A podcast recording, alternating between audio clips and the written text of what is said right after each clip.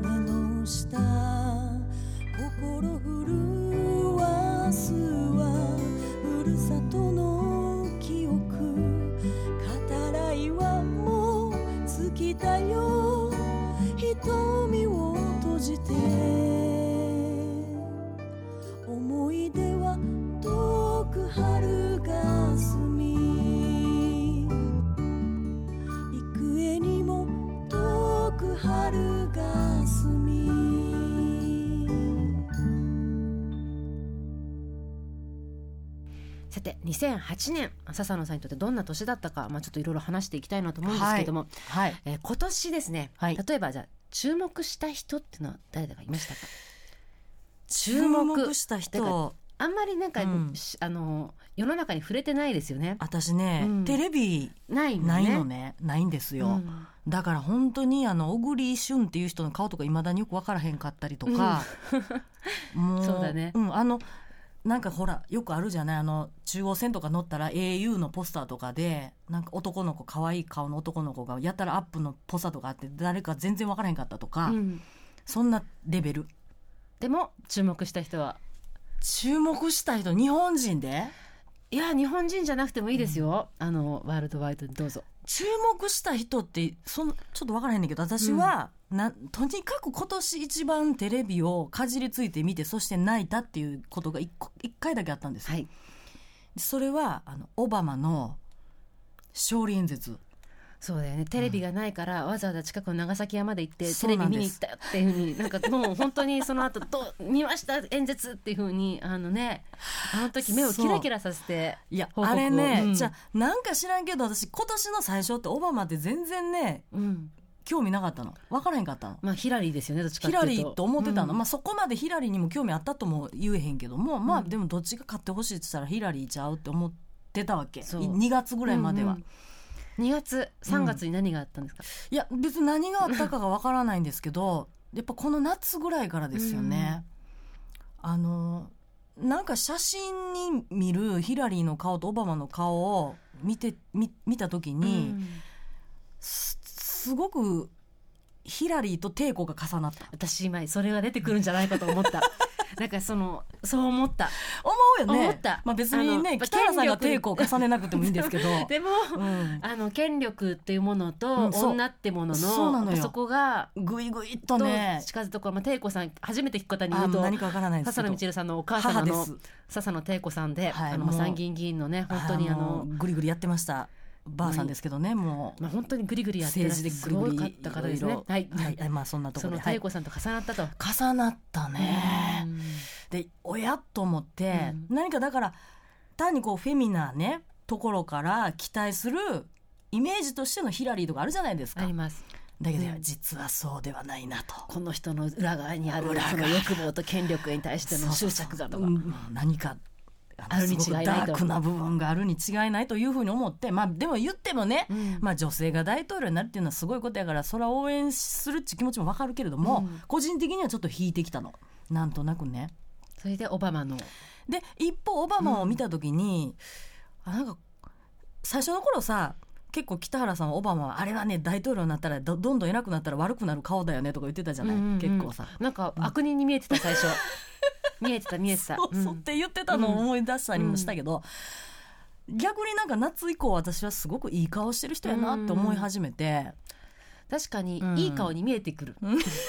そういうあれがね、うん。マスコミに踊らされてるだけかもしれへんけどね、うん。え北原さんは？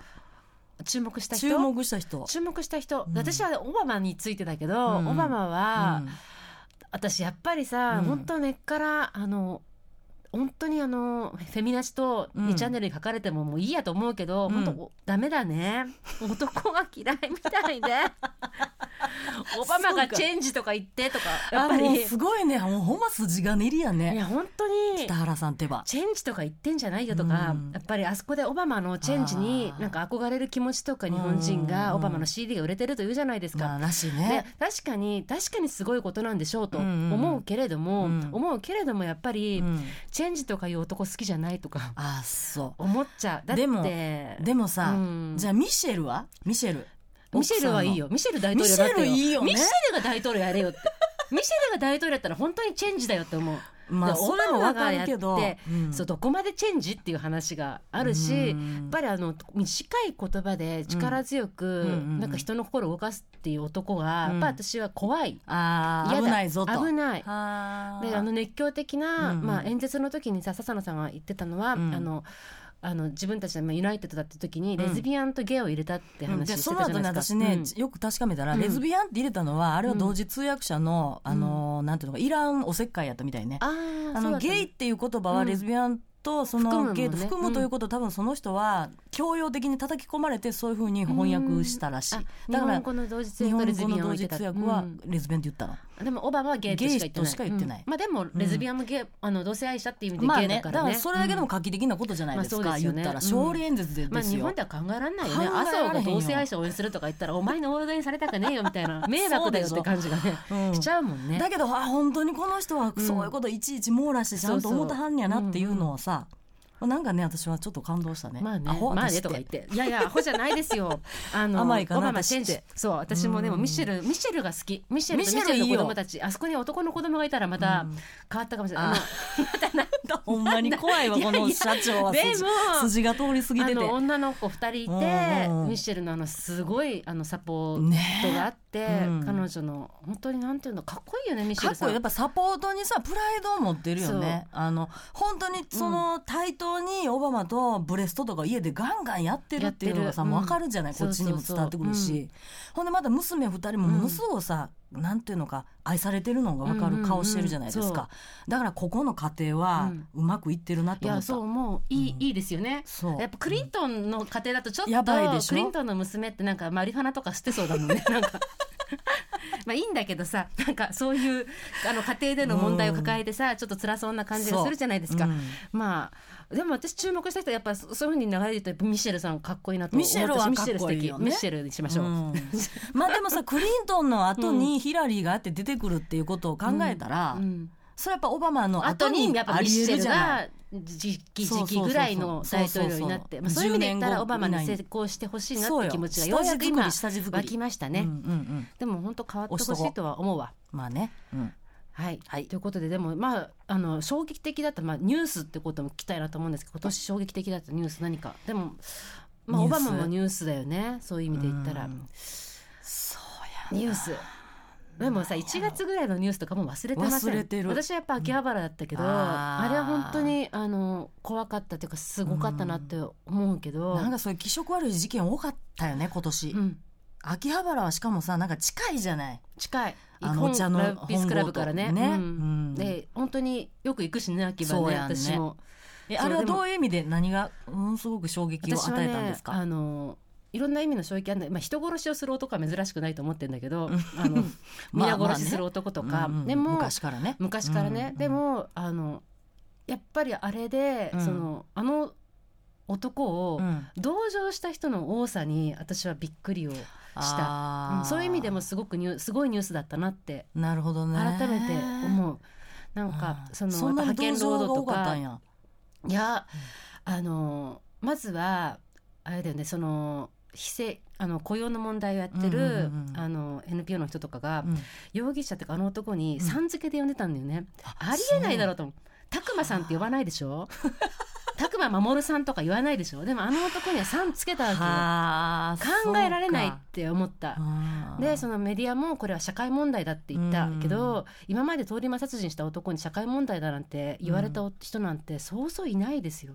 あ私もなんかそれ、ヤフーのなんかで見たけど、うん2チャンネラーの人たちがもう神だって言ってるらしいよね、あそうなんだ。そうそうそう。いえばそういうの方だね。そうだよね。よくやったまあ、だからうん。どんな犯罪者もうん。やっぱりそのその流れがあってすごく悲惨な家庭環境だったとか、うん。そういうことってまああるでしょうと思うけど、うん。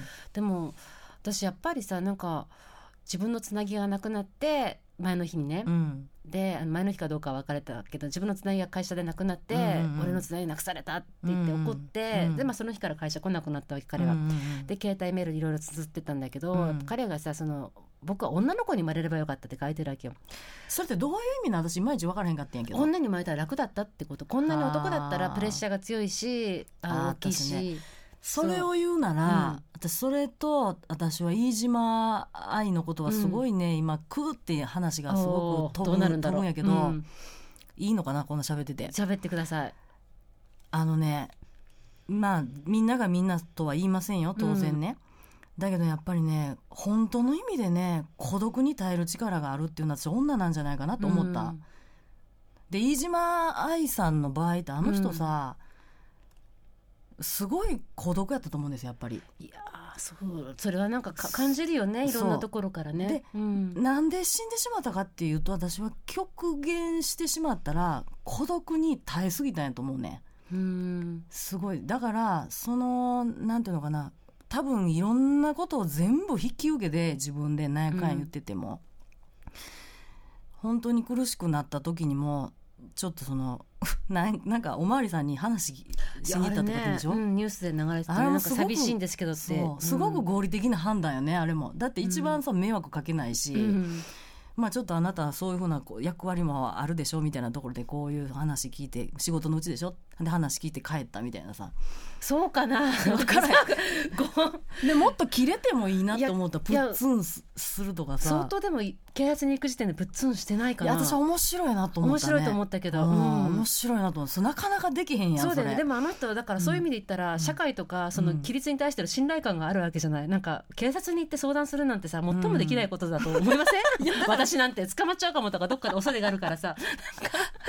なんかねでもね、うん。それは私なんか面白いなと思,、う。ん思ったなと思って、でだからそういうそのあのまあなんていうの人のせいにしたりとかそういうしないよね。そういうモードがなかった人なんじゃないかなと思ったの。女の方がそうそうそうそう。確かにでも、うん。あの寂しいからとか辛いからとかつなぎがなくなったからって、うん。みんな殺しちゃうみたいな発想ってまあなかなかないよね。なかなかできないよね、うん。なんでかなっていうのは分かんないけどでも彼はその、うんまあかあの秋葉原の加藤だっけ？うんうんうんうん。はそうね、まあ、孤独だったんでしょうかね。あ、まあ孤独は孤独でしょうね、うん。絶対。友達もいいひんし彼女もできひんし、みたいな、うん。うん。まあそうだね。私はそのニュースとその周りの反応とでやっぱり衝撃的なニュースだったら今の飯島愛さんのニュースはやっぱりうん。ね衝撃的だったよ。衝撃的ですよね。あ笹野さんとの私ね、うん。あのなんか笹野さんとなんか飯島愛は重なったんでね私はいやそれがなんか面白いねんけど。なんかその誕生日が、うん。まあ、近いっていうのは、一日違いやってんそうね飯島愛さん10月30日でああ31 31日うんで私が。笹野さんが10月30日じゃないそであの、うん。やっぱり一番誰もが「えなんでそんな時に辞めちゃうの?」って時に、まあ、あステージから降りでそれも別に他の人にはあまりよくわからない理由で降りるわけじゃない、うん。でも本人の中ではすごく筋が通ってたと思うんだけど、うん。まあ、飯島愛さんが辞めたりは全然わかんないけどさ、うん。だけどその中でやっぱすごく自分だけしかわかんない孤独とかその、にうん。戦ってる、もう本当に辛そうな時期っていうのをさでもブログ,、うんうんうん。ブログとかでもちゃんと書いてたりするじゃないですか。あそうなんや。私も全然ねその辺のことよく知らへんねんけど、うんあのドルのマオカと似てますよ。あそこら辺の書き方とか辛いっていうのと寂しいっていうのとまあそこまで笹野さんそういうふうには書かなかったとは思うけど、うん。でもあのどうやって生きていいか分かんないってことはうん。もう結構ボロボロボロボロ出てる感じはなんかねあるんだよね。私だからあの多分外から見られてるイメージと、まあ、ものすごく単純な話を言うと、うんうん。自分の本質みたいなものはだいぶ違ってた人なんやろなと思ったの。多分そこと笹野さんの感じも、はいあとそういう誕生日が近いってこととあとやっぱステージから降りたことと、うん。でやっぱそういう孤独に向かい合ったことと、うん。あとやっぱセクシャリティとか、うん。その性のことでなんかいろんなふうにあの期待されちゃう感じ。だから女としてとか、はい。レズビアンとして笹野さんだったら、まあそんな飯島さんと比べられることに何というかそんなもう僭越でというかいやいや恐縮なんですけどね。だから飯島愛は欲望ってとこで、うん。笹野さんはまた全然欲望と違うような感じあるけどでも違う。本当に私もすごく考えたんですよ正直言って、今飯島回の事件。こと、うんでまあそんなあの、まあ、私ごときとあれなんですけど、うん。ただまあ私が想像してこうやったんかなと思ったことはね、うん。一個まあこれはもう本当にねあの亡くなった方に対していろいろ言ったりして失礼になるかもしれないけれども、もしかしたらね飯島さんってそのまあ、欲望っていうことを中心にいろいろ仕事をしてきたじゃないですか、欲も悪くもいろいろとね。でそれで今後もまあそれをやっていこうとしていたと思います。そのねバイブ屋さんをやろうとしてたのはほんまの話じゃないですか。うん。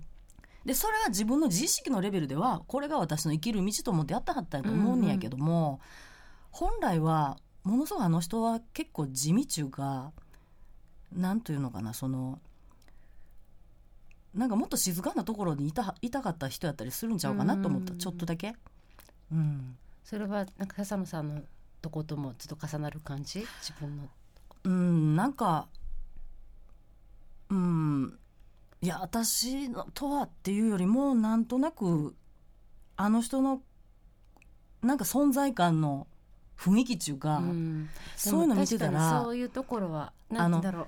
ほら、欲望すごい肯定的に肯定的に自分でこう波乗りのように乗っていって、それで楽しむみたいなさ、じゃないですよね。じゃないじゃい、ない、と思った。プラトニックセックスって本って、ん。やっぱあの欲望にうん。利用されちゃったこととか、やっぱそこであそういう本なんややっぱ私読んでへんからそういうことを全然わからへんちゃんと書いてるしあそうなんや。だけどもあのなんて言うんだろうな。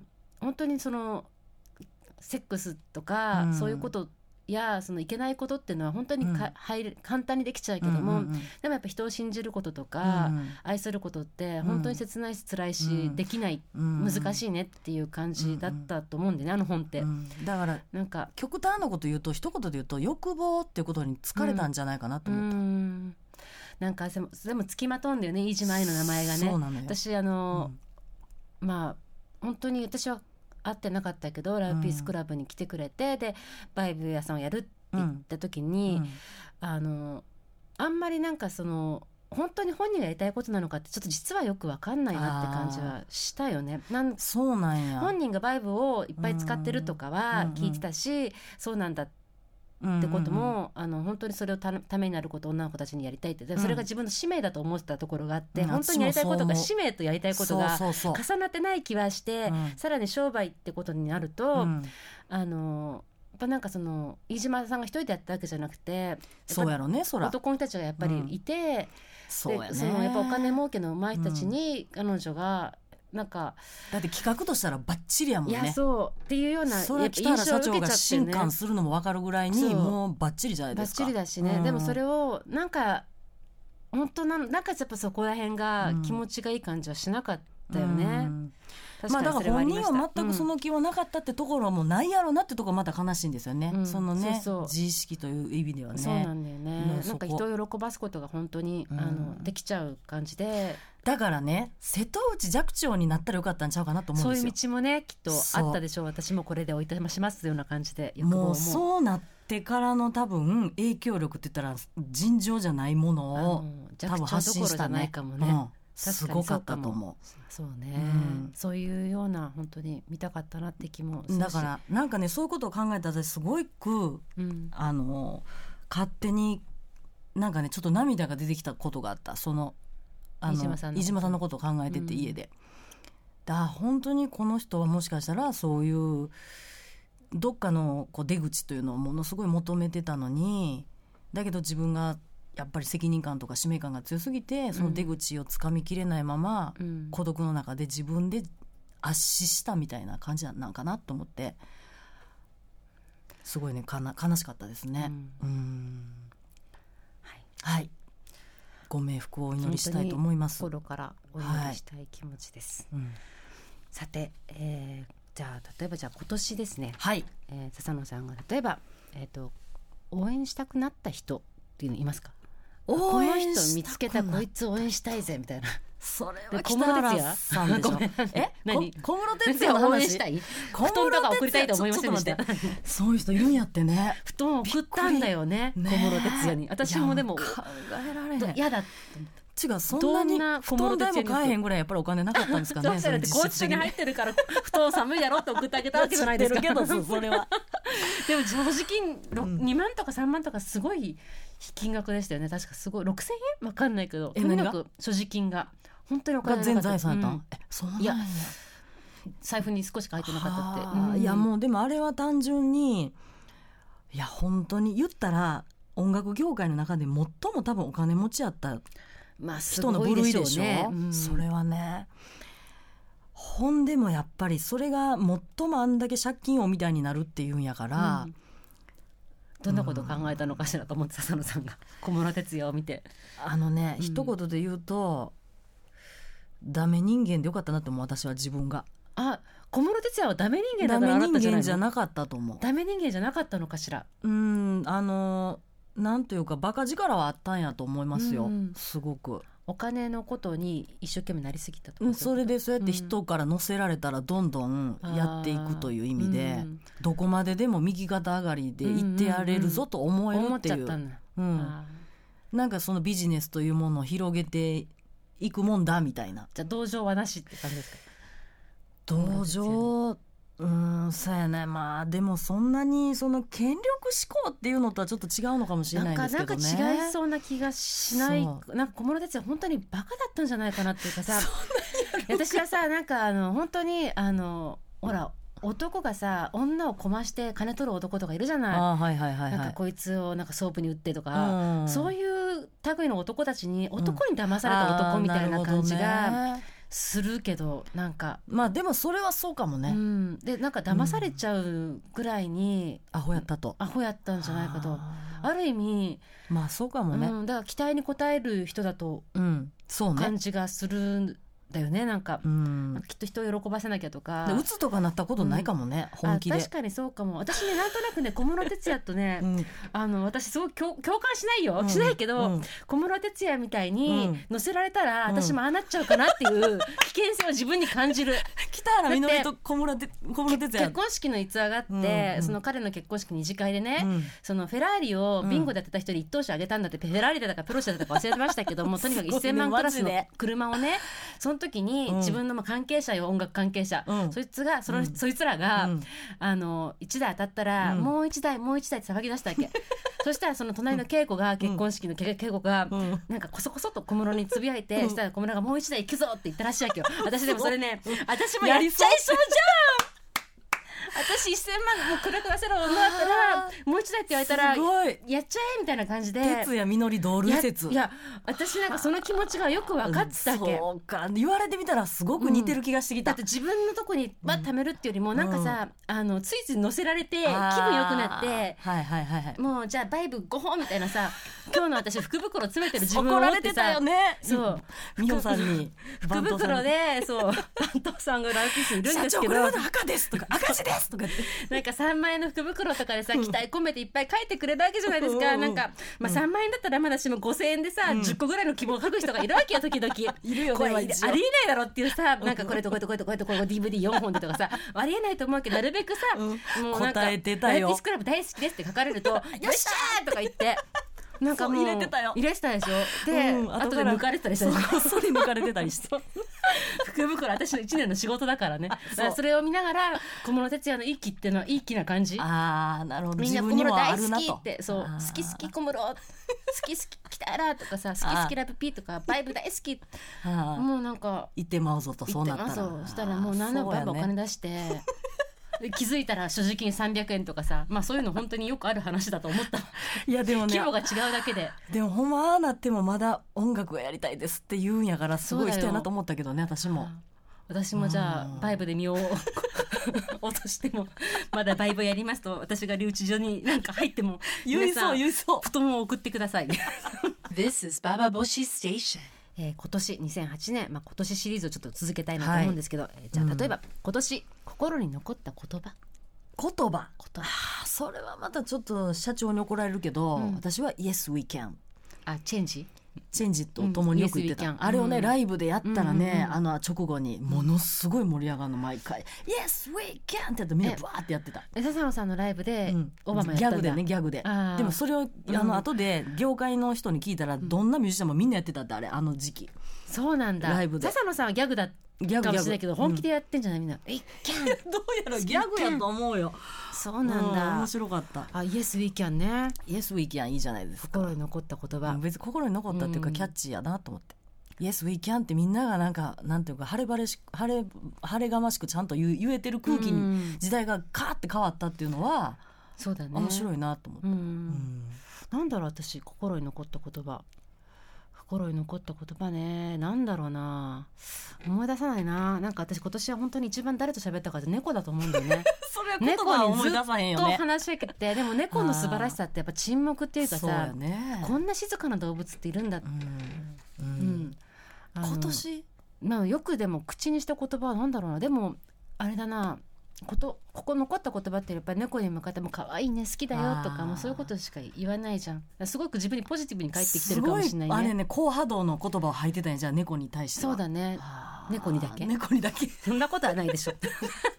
でラブピースの社員はもうそうそうそう。いじめる。そうそうそうひどいこと言わないで。例えばじゃあ、はい。今年ハマったものは何でしょうか？ハマったものっすか、なんやろなハマったもの。北原さんは？私はね家電。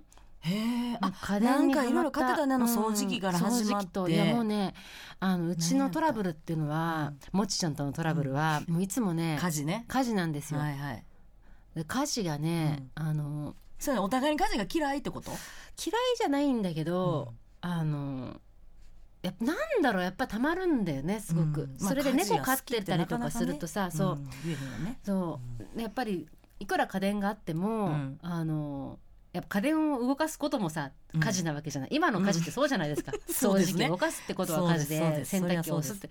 うん。でもそれをあのうちは掃除機を買って、うん。洗濯機もあの乾燥までできるさはいドラム式の、まあ今大はいは体そういうとこ多いと思うけど、うん。でも買った途端にやっぱ生活は変わったね。うーん。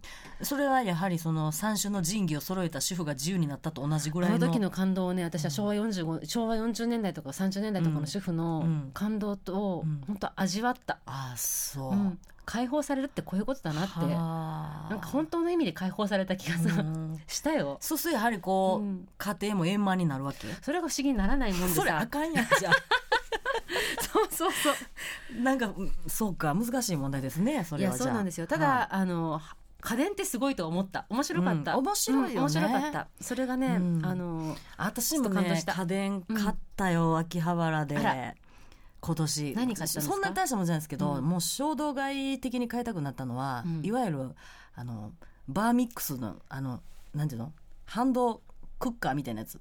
ハンドミキサーみたいなやつ。はいあのほら。あのミキサーにもなるしそうそうそういあろいろな。のケーキもかませかまケーキもかき混ぜられるしとか。歯歯が6種類あるぐらいあってでもほとんあど一種類しか。れ欲しいと思ってた、あれね、うん。楽しいよ。楽しいよね。ああれの秘訣はね、うん。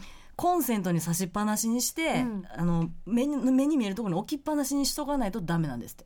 いいちいちしまうと絶対使わなくなるからじゃあすぐにすぐにもういろんなパッて使っものかき混ぜたり刻んだりとそう刻んかだりとかするたえめに。待ってなんで6種類もあるかな？なんかねいろいろある。のよえっと潰す。大根おろしおろすみたいなやつとか。なんかもうそういうの大好き。うん、でも絶対使わへんの多分ほとんどは。でもあれよかったな。わかります。ハマりました、はい。例えばじゃあ今年こそやめようと思ってやめられなかったことはもしくはやめたものは？それは別にないな。何もそんなこと思わへんかったなこれはやめようとか。例えばじゃあなんかあのーまあパートナーと喧嘩するのはもうやめようとか。いやーあでもね、まあちょっと目標みたいなものはあってうん。聞いてもいいですか？うん、なんかそうですね。あの乳は優しくなろうって思った、あでもね、うん。浅野さんは本当ねうん、あのうちの仏様だよね、ラブピースクラブの。私がねお地蔵様ですか？私ラブピースの。置物？優まあしいの、ねあんま仕事しに、あの優しいんだよね笹野さんってね。えそうですか？いや本当ねあの私がなんかわーって強く言うんですよ。私の言い方ってきついから笹野さんすごい怖 怖がってあの言い方きついんじゃないかって言って。今日でもそうそう。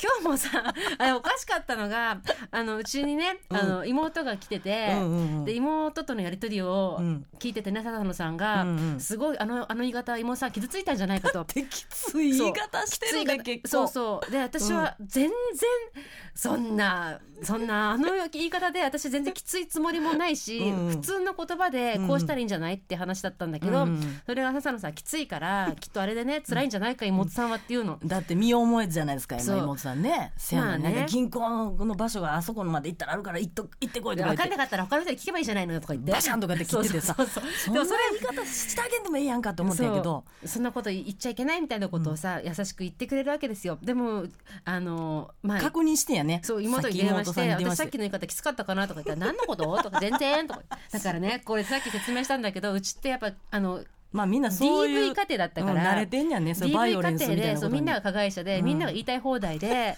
ちゃんと言うってことがあの、まあ、決められたルールなわけです唯一ある。はいそうなんやろね。そういう中で、あの多分笹野さんはうん。感情的に出さず感情を出さずに、うんうん。いかに相手を説得するかっていうような教育受けてない、でもねでもそういうことでもないの。それはそれですごくあかんかったなと思うわけ、うんうんその感情を合理的なものだけにこう変換して喋るっていうのもよくないなっては思ってて。そうじゃなくて、うん。あのもっとなんていうのかな。だから別に喋ってようが喋ってなくてもいいんですよ。ただなんとなくあの柔らかい風になりたいなと思ったの。そうそう、う。ん。で私それを言われて妹に確認して「全然」って言ってだからそのやっぱなんか激しさの度合いっていうか、そのそう 激しいよね自北原家分の言い方のそのでもちょっと注意しなきゃなとは思った、うん。あので多分それで誤解を与えることとかさあまあ他人に？すっごい多いはずなの。だって私この間友達にちょっときつい言い方して、うん。あのこの間ねうん。きつい言い方して、うんうん。その時あ彼女がハッとした感じを受けたわけよ、うん。なんか悲しがってる感じを言い方がきつくて、うん。でも私はそのつもりなかったんだけど、うんうんうん。あの時は言い方がねきつかったかもしれないでごめんねって、うん。あのメールしたわけ、うんうん。そしたら「どれ?」っていう感じどれ？って帰ってきて「ごめんね」の「ごめんね」100回分。もう最初から渡しときたいって感じ笑けるそれ。でもどれもさ私には1すごいね。回しか記憶がないわけよ。あの言い方確かに悪かったなって思った。北原さんはもうそれでいい。いやもう本当ね。ラブピを100年続けていやくれ本当困っちゃうよね。だからちょっと笹野さんに今年は学ぼうといや思ってます。何を言うてまんねん。何のそそんなうやめようこと思ってやめられなかったことは。そうですね。でも、まあ、来年はじゃあきつい方とか物言いとかややめてもっとスタッフに優しく 人に優しくなんかかいなとかボリボリボリボリ書き始めたりしてねそれ。さあさあ次の質問、はい。今年一番長かったと感じた日は何でしょう？え？長かった日、うん。えラブピーの発想がなかなか終わらないとかそういうことじゃない？あたまにあったよね。るそれ夏の終わりとかね。もういい加減にみたいな感じの。ほんま長かったけど。でもそれ長い時はねこっそりね社長がケーキとかおこおこおごってくれるんですよねこっそりではないけどね。でもその時にいた人しかさやっぱりあれやんか。知らんやんそれは、もう笹野さんでもお菓子番長だからね、うん。でもそれはそれで私がいい時にもそれや笹野ってるからさ。んはやっぱねさ、甘いものをね渡しとくと本当に嬉しそうな顔してくれるから、いやだって嬉しいよ。ちょっとゼリー買ってきてとか言ってピッてお金ねもらってねあのなんかちょっと小僧さんみたいに買いに行くんですよ。近くそんなのケーキ屋に。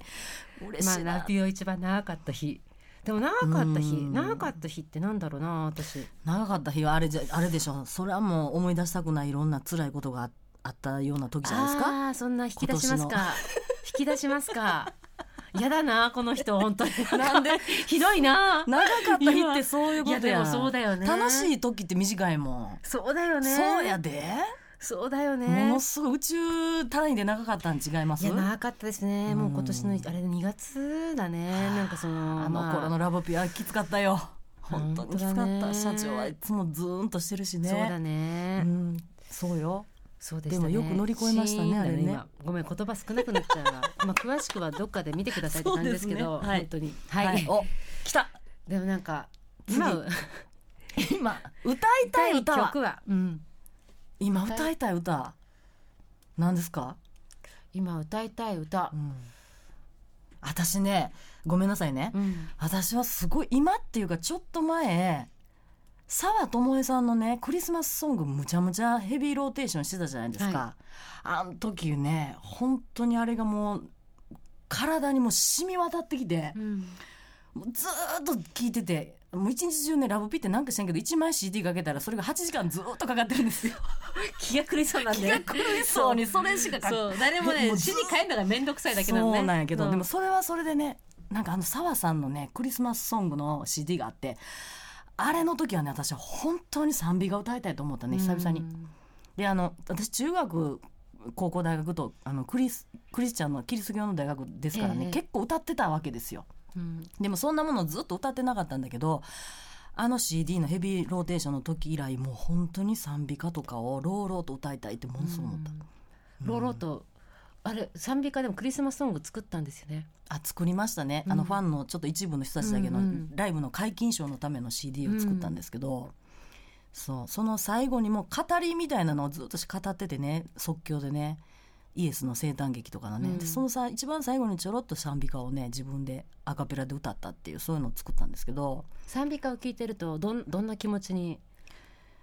私はなんか神戸を垂れたくなるんだけどやっぱさ澤さん？の歌い方だからか澤さんなの申し訳ありませんんでしたって気持ちになだから、るよ。うん、でもあのクリスマスソングって本当にバッチリなんですよ澤さん。そうだね。本物って感じ。うんうん本物。本物のクリスマスソング。あれを、あの澤智也さんのクリスマスソング聞いてると、うん。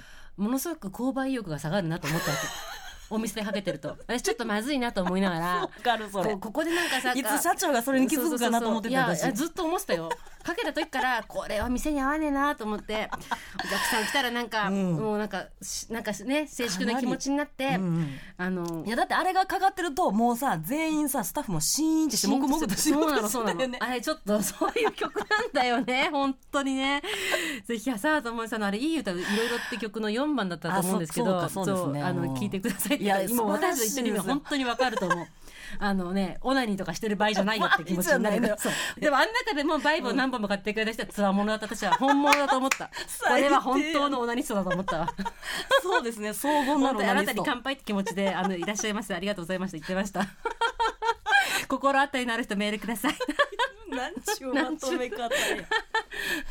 ということで、はい、じゃあここで笹野さんの曲をぜひまで もうはいかけられないです、こんな流れではっきり言って。お願いしますよ。どうしようかな、はえっ、とじゃあ京都町内会バンドで見えない植木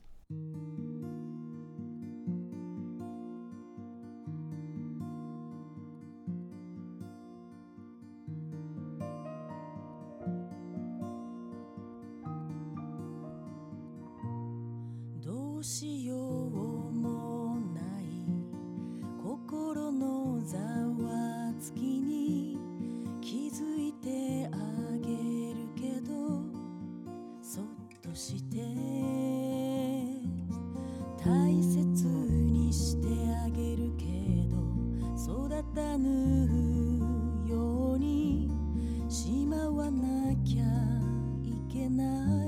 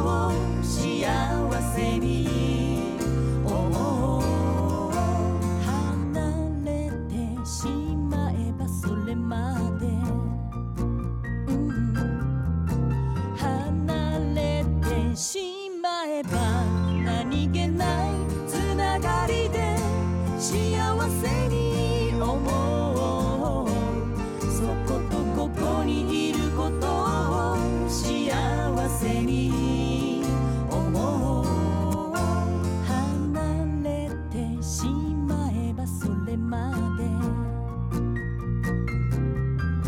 離れてしまう。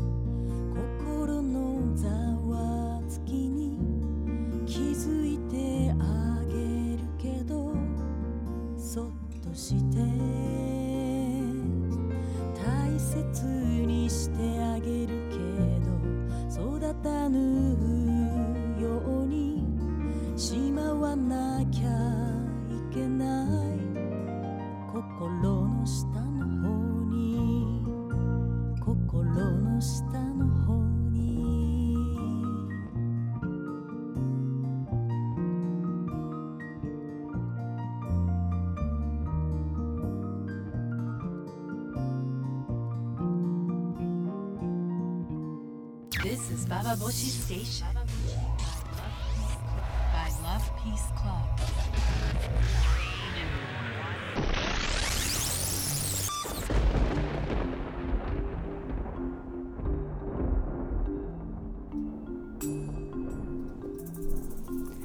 インターネットラジオバーボシ今日も最後まで聞いてくださってありがとうございましたとも最後の放送笹野さん当にありがとうございいました。やもう毎年毎年お騒がせしまして、いえいえはい。去年はさなんかあのサイコロトークしてちょっとエロ笹野さんが出てきたんで出ね。てきてへんってそんな。んいやいや出てきたと思うわ。